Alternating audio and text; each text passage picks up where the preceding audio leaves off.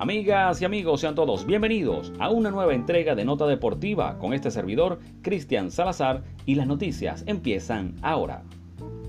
Empezamos en esta jornada de Champions League hablando del Borussia Dortmund porque está listo, ya instalado en cuartos de final de esta gran competición luego de empatar con el Sevilla. Hablemos de Haaland, quien abrió el marcador, a, bueno, entrandito el primer tiempo y además puso el 2 a 0 de penal, mientras que Youssef Nesiri, bueno, recortó de pena máxima y luego de cabeza de, colocó el segundo tanto para el empate 2 a 2. El Borussia Dortmund se clasificó, bueno, el día martes para los cuartos de final de la Champions League tras este empate con Sevilla.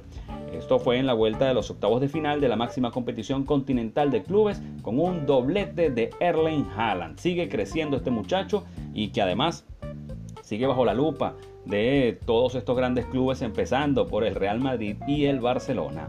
Sin embargo, el delantero noruego abrió el marcador, bueno, tempranito, al minuto 35 y luego puso el 2 a 0 de penal en el 54, mientras que Yusef eh, lo logró de penal en el 68 y luego de cabeza puso el 2 a 2 en el 90 más 6. De todas maneras, eh, esta ronda le hacía favorable al Dortmund luego de que se pudo imponer 3 por 2 en Sevilla. Por cierto, este equipo salió desde el principio a buscar la remontada, pero el Borussia de Dortmund, bueno, no dio la oportunidad en su estadio, eh, apretó muy fuerte arriba y no le dio demasiado espacio al equipo de Sevilla a pesar de esta casi remontada. El Dortmund robó cerca del área rival de Marcos Reus, fue una, bueno, una gran actividad lo que significa el ataque desde la línea de fondo para dejar atrás un balón que Haaland remató eh, de toque para hacer el 1-0 en el 35. Son las formas en que eh, este equipo de el Dortmund pudo hacer el ataque. Sin embargo, el noruego en el minuto 48 eh, también eh, tuvo un gol que fue anotado, pero posterior, pues lograría de penal el 2 definitivo para el equipo, el 2 a 0 definitivo para el equipo de el Dortmund. Luego, pues vinieron los empates de, del Sevilla, pero fueron totalmente inexistentes para sus aspiraciones de avanzar a los cuartos de final de la Liga de Campeones. Así que el Sevilla se queda por fuera y el Borussia Dortmund listo, frotándose las manos, esperando su próximo rival. Avanzamos con más información de la Champions League. Tenemos que hablar también de la Juventus y el Porto. Y vaya que tan mal le ha ido a Cristiano Ronaldo en estos últimos tres años en lo que significa la Champions League. Ese es el año más duro de Cristiano, quedaron fuera los juventinos y bueno, hay una foto épica en todos los medios de Cristiano en el engramado, pues tapándose la cara sabiendo que no pudo hacer la tarea. Ha sido el año más duro de Cristiano en Turín, sin Champions y con una Serie A casi perdida. Cabe destacar que con el Real Madrid jugó 8 semifinales de la Liga de Campeones consecutivas y además pudo levantar 4 títulos eh, de esta foja continental.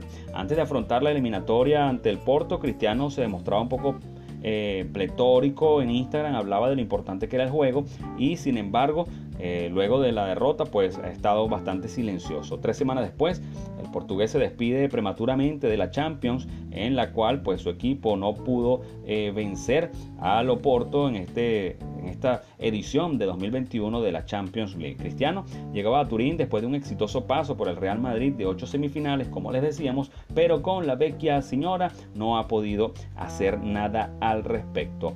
En relación al resultado de este juego, el Borussia Dortmund, como les decía, empató a 2 con el Sevilla y la Juventus, a pesar de que venció 3 por 2 al Porto, no le alcanzó el global, tomando en cuenta que quedaba empatado 4 a 4 y los goles de local, pues de, visita, valen para desempatar la situación. Así que de esta manera el Porto avanza y la Juventus se queda una vez más fuera de competiciones de Champions. De hecho, en su tercer año o su tercera competición de Champions de Cristiano con la Juventus, no han podido pasar de los octavos ni de los cuartos de final prácticamente en los tres años consecutivos. Así que no pinta nada bien para los juventinos y las aspiraciones de Cristiano que este año podría quedarse sin nada en lo que significa el triplete que muchos eh, tan, tan importantes jugadores y equipos ansían por el tema de sus logros personales. Así que Cristiano, un gran competidor, pues tendrá que esperar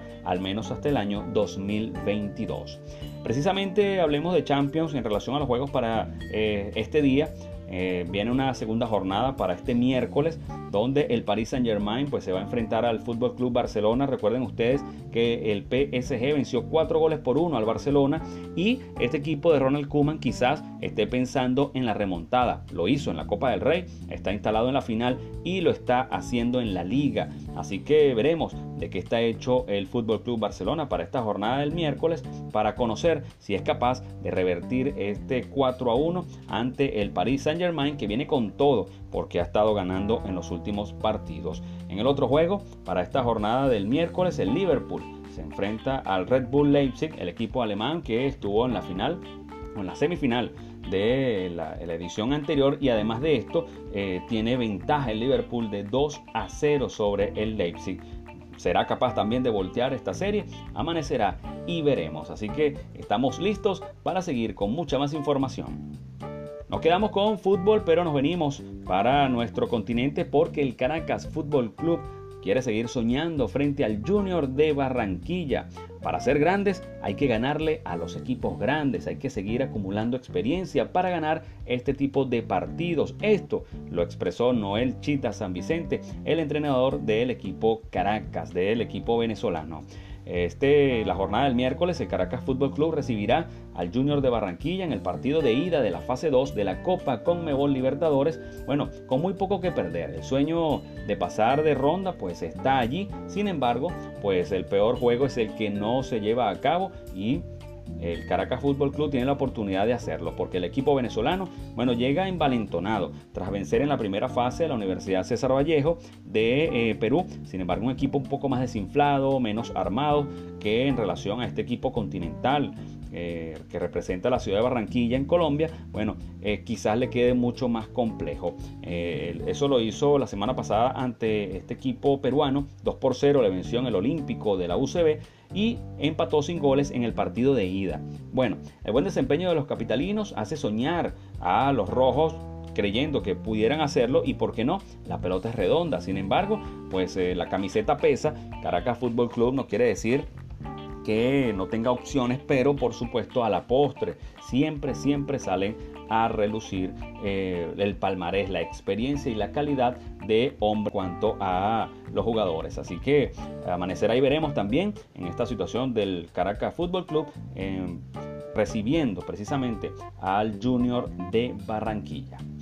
Cambiamos de disciplina, nos vamos al béisbol de grandes ligas. Por cierto, la mira puesta todavía en Spring Training, que ya va para su segunda semana y hemos estado dándole vistazo a los diferentes jugadores venezolanos que allí hacen vida. Le tocó el turno a Pablo Sandoval que intenta ganarse un puesto en el roster de los Bravos de Atlanta. El venezolano sabe que sus posibilidades de ser titular son escasas y por lo que en los juegos de primavera, bueno, ha tratado de mostrar su mejor versión en el terreno. Todos pensamos que va a ser el equipo grande, pero que quizás tenga que estar en un rol de suplente. De hecho, el equipo de los Bravos lo trajo no, no para que fuera suplente, sino para solventar algunas situaciones con los jugadores titulares y además tiene una gran experiencia en postemporada, a lo que ellos esperan, por cierto, y que además puede ayudar con sus recomendaciones a los jugadores jóvenes que tiene este equipo, que además son muy, pero muy talentosos, empezando por Ronald Acuña Jr. Pablo Sandomal, bueno, es un caso muy parecido al de Félix Hernández en la actualidad, porque luego de ser grandes figuras del Big Show, bueno, en plena primavera de 2021 pelean por hacerse con un lugar en el roster de sus respectivos equipos.